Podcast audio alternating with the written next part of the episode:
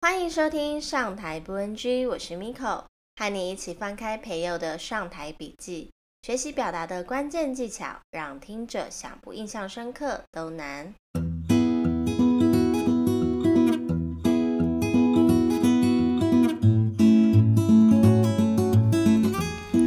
亮点故事行销公开班，十月三十就要在高雄开班喽！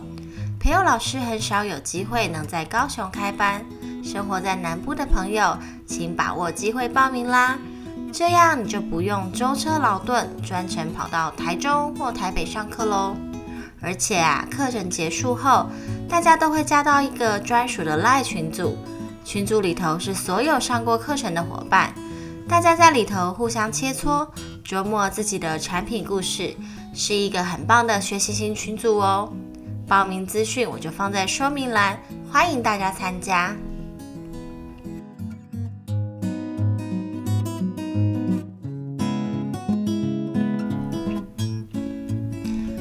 你最近有一场非常重要的上台报告，为了要让上台当天有最好的表现，你事先不断的练习。希望把内容背得滚瓜烂熟，没想到你真的太容易紧张了。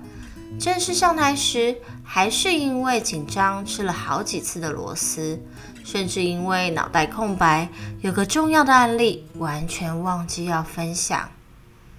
整个报告结束后，你非常的懊悔，为什么会发生这种事呢？明明就已经练习了好几次了。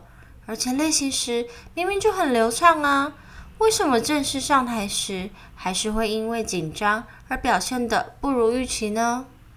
难道我真的不适合上台简报吗？嘿，先别急着沮丧，也还不到怀疑自己能力的时候。明明已经练习了很多次，上台简报却还是因为紧张而表现不理想。有一个很重要的关键，我们必须要先掌握哦。那就是练习的方式，我把它称作为拟真练习，模拟真实上台的情况做练习。说得更白话一些，上台时你会怎么做？练习时你就应该要尽可能的那样做。我们很常是这样的练习状况，嗯，打开电脑里面的上台简报，坐在桌子前看着简报，心里默念简报上的内容。念完一次，再念一次，念到滚瓜烂熟为止。这个时候，我心里会觉得，嗯，很踏实喽。于是关掉电脑，期待正式上台简报的到来。如果我们是这样的练习方式，那上台这个时候呢，反而很容易因为紧张出错啊，机会就会变高哦。为什么呢？因为练习是为了让你。熟悉上台简报时的情境，那当你熟悉之后呢，即便紧张也能有水准之上的发挥。可是你有发现吗？刚刚的练习方式并没有达到熟悉上台简报情境的效果哦。所以，即便你练习了再多次，上台一紧张，出错的机会还是很高的。这种时候，你就会需要运用。拟真练习，正式上台时，我们是站着进行分享。那我们在练习时就要模拟真实的情况，我们也应该站着练习。正式上台时，我们是需要靠嘴巴把内容表达出来的。那我们在练习时就要模拟真实的情况，不能只在脑中想要的内容去想一想而已，而是要透过嘴巴把内容说出来。这样才能让嘴巴熟悉每个字的念法。正式上台时，我们是有拿麦克风的。那我们在练习时就要模拟真实的情况，拿一个矿泉水假装是麦克风。像我个人就很喜欢拿梳子，女生的梳子，我觉得它的重量还有它前方的这个呃形态更像麦克风。那这样子的练习，让我们的手熟悉拿麦克风的感觉。正式上台时呢，台下是有一双双眼睛看着你的。那我们在练习时就要模拟真实的情况。你可以请朋友或是你的同事听你说一遍，或者自己在镜子前练习，把镜子里面的自己当做是听众，让自己熟悉有人看着你的感觉。你看，拟真练习的方式和原本坐在椅子上看着电脑的简报，只在大脑中默念，相差是非常的多哦。越是重要的场合，越需要意识到必须运用拟真练习，因为越是重要的场合，我们上台时就越容易紧张，而让你的身体提前熟悉上台的样子，有助于在紧张时依然能够正常发挥。总结一下，关于上台的迷思就是，只要有充分的练习，就一定在上台时能有水准以上的表现。真的是这样吗？嗯，看完这一集笔记，你就知道充分练习啊，其实是不够的，需要的是充分的拟真练习。所以，当你在练习面试的内容时，你就应该要坐着练习，因为通常面试都是坐着的嘛。然后呢，最好是能够对着镜子，因为主考官通常就会在你的对面。那当你练习演讲的时候呢，一定要站着练习。拿着一瓶矿泉水或者是梳子当做麦克风，因为这也是演讲时真实的情况。在二零二零年时，培祐老师非常的幸运，受邀前往 TED 经营大学分享。对培祐老师而言，这是一个很重要的场合，可以向大家宣传自己的教学吸睛的技巧和理念。但是越是觉得重要，得失心就越重。越觉得容易在上台的时候，嗯，感到非常紧张。因此，他知道在事前他一定要做足了充分的拟真练习。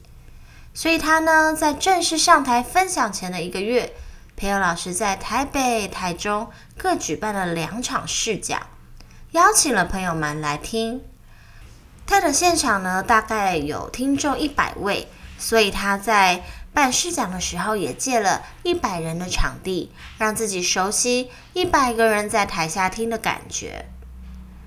而在 TED 现场呢，用的是耳麦，不是手持的麦克风，所以他特地买了一组耳麦来戴，让他在试讲的时候，双手可以熟悉应该要怎么样摆，怎么样动作。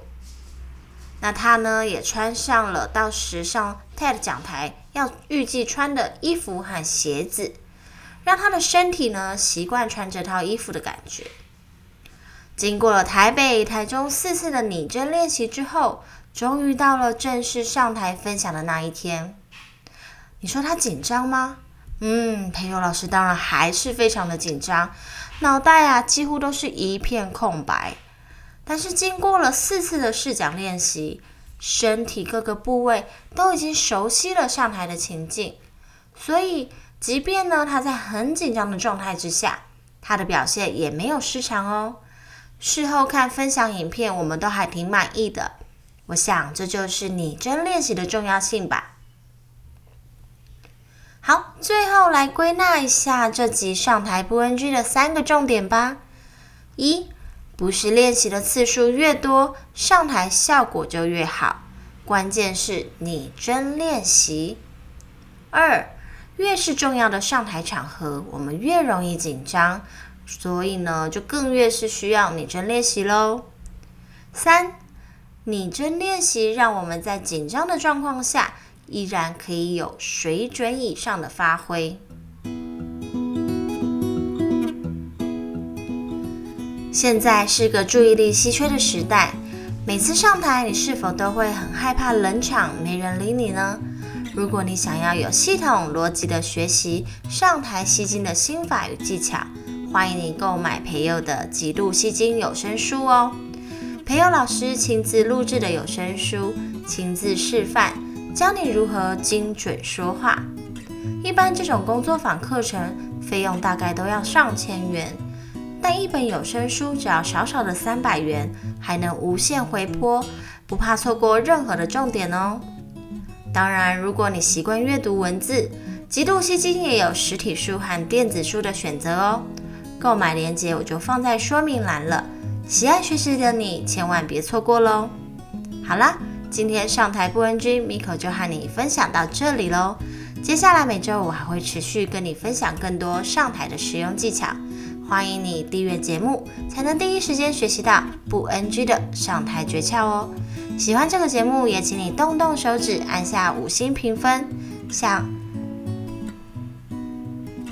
上台不 NG，我们下一集见喽，拜拜。